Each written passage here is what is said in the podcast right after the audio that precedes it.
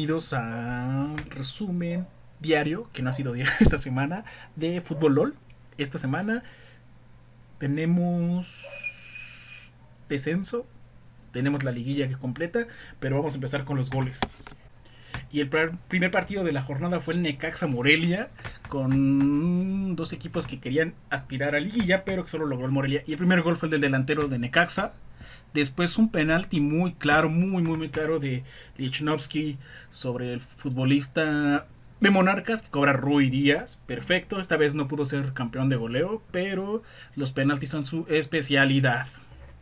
Después, otra vez el delantero de Necaxa, su segundo gol, Carlos González, una jugada muy buena fuera del área, se recorta uno, después al otro, luego Carlos Rodríguez eh, de tres dedos adentro del área chica, remata para empatar 2-2. El segundo partido fue Tijuana contra el líder Toluca. Eh, Toluca ya con muchos, muchos, muchos, muchos eh, suplentes. Hasta ni siquiera Talavera jugó. Tal vez él pudo haber jugado para seguir con ritmo y acercarse más a la selección. Solo hubo un gol. la Pantera Bow, Gustavo Bow, pone el 1 por 0. Y después hubo un par de jugadas complicadas para Toluca, pero nada de qué preocuparse, ya que son el líder indiscutible de la competencia.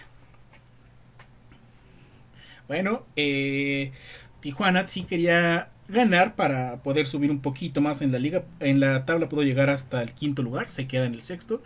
Después vamos a ver las liguilla.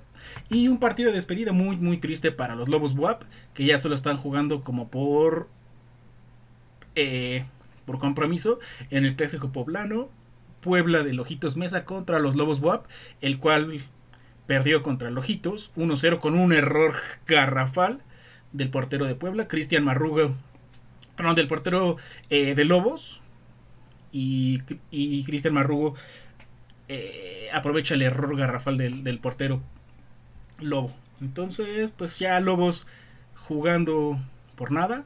Después vamos contra el clásico, el clásico de Nuevo León eh, Tigres contra Monterrey y empieza con un penalti sobre Avilés Hurtado que cobra Nico Sánchez muy muy muy bien. Ahí las burlitas y burlitas y burlitas de Nahuel Guzmán no funcionaron con sus entradas más vacías que Estadio del Atlas.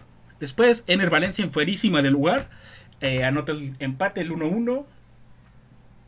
Fuerísima del lugar que no marcan. Ahí donde está nuestro bar que el, el VAR es para hacer el fútbol más justo. Eh, minutos después, el lateral derecho de Tigres, una falta sobre el futbolista eh, Monterrey, se lleva la segunda amarilla con una patada gigantesca. Después, Ener Valencia se gana la tarjeta amarilla, con la cual eh, la falta cobrada, Nico Sánchez anota el segundo gol de Monterrey, muy muy contento, dos goles en un solo partido y más en el clásico, pero pues viene Super Guiñac, Guiñac contra el Cachorro Montes, el Cachorro Montes no supo qué hacer, pero también Banjon y Nico Sánchez no hicieron nada por detener a Guiñac y André Pierre Guiñac empata el partido 2 por 2.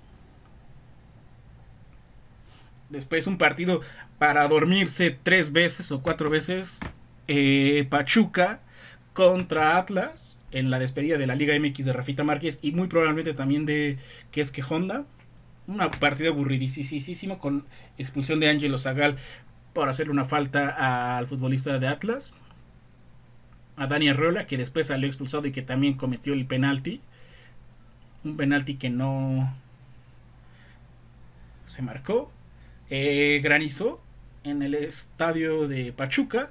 Se fueron a descansar un ratito, pero después ya volvieron. Y ahí la segunda amarilla para Dani Arreola.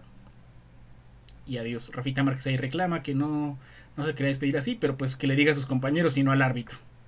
Partido para morirse de aburrimiento. Y un partido por el segundo lugar, que era Santos contra América.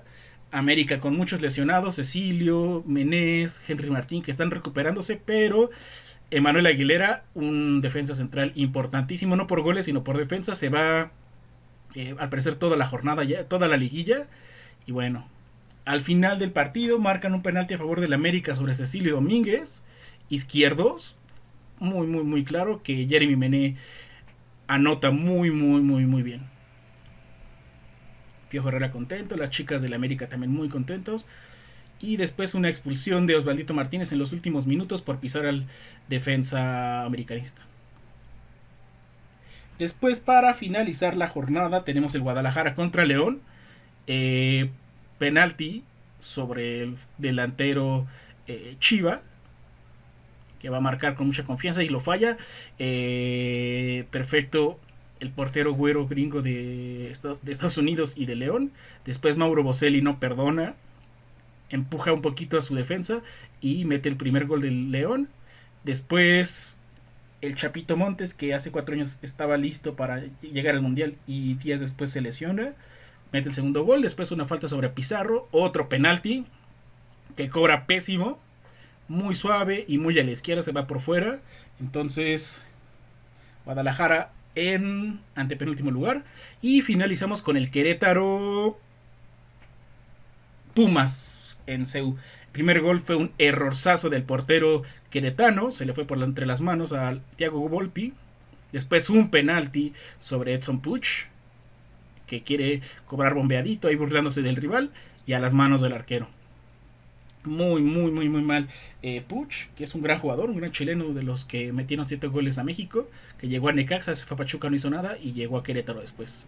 Y al final gol de Ervin Trejo para poner el partido 1-1 con el cual Pumas se, se, queda en liguilla. Bueno, ¿y cómo quedó la tabla general? Quedó Toluca en primer lugar con 36, América en segundo con 29, Monterrey tercero con 29, Cuarto, Santos también con 29, luego Tigres con 28, Tijuana con 25, Pumas 24 y Monarcas 24.